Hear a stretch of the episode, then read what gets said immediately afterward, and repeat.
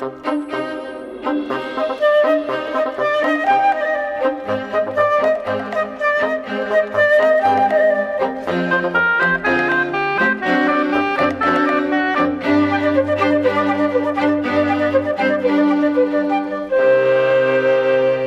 As infecções que têm acompanhado o homem ao longo da evolução estão muito bem adaptadas a nós. Ao parasita não interessa nada que o hospedeiro morra rapidamente. O que o vírus quer é que o infectado viva para que o próprio vírus também se multiplique e consiga infectar outros seres.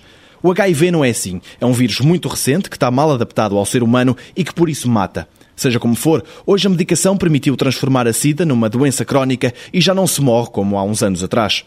António Coutinho, diretor do Instituto Gulbenkian Ciência, explica que existe esperança para encontrar uma vacina, mas que esta não será como as vacinas convencionais. Todas as outras doenças contra as quais Pasteur, primeiro, e depois muita gente desde então, inventaram vacinas, é que são doenças agudas. O sarampo, a gente fica muito doente, todo vermelho, cheio de febre, não sei o quê, mas de uma semana está bom. O que quer dizer que foi relativamente fácil de fazer uma infecção de fazer de conta, por assim dizer, e induzir a mesma imunidade para o resto da vida, ou mais ou menos para o resto da vida, do que induziria a infecção a sério. Portanto, isto, infecções agudas que deixam a imunidade. Uma infecção crónica, pelo simples facto de ser crónica, já quer dizer que não induz imunidade suficiente para se eliminar o, o microorganismo. Ou seja, se a própria infecção não induz imunidade que lide capazmente com a infecção ela própria, então quanto mais uma infecção a fazer de conta que seria uma vacina. Portanto, uma vacina convencional, clássica, eu tenho a certeza absoluta que para a SIDA, como para a malária, nunca vamos ter.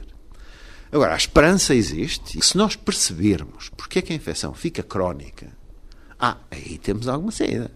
Aí podemos intervir de maneira a que a infecção não cronifique, de tal maneira que o organismo possa eliminar o microorganismo.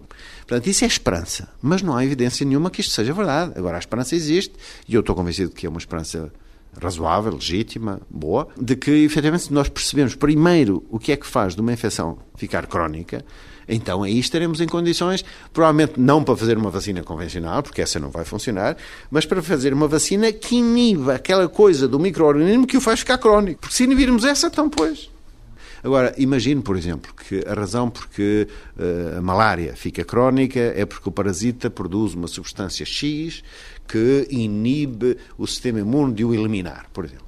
Se você fizer uma vacina contra essa substância X, não vai prevenir a infecção, mas vai dar uma maneira de prevenir que a infecção fique crónica. E aí fica na esperança que o organismo seja capaz de eliminar aquilo que me elimina o sarampo. Matéria e antimatéria vão estar em foco no próximo 125 Perguntas sobre Ciência.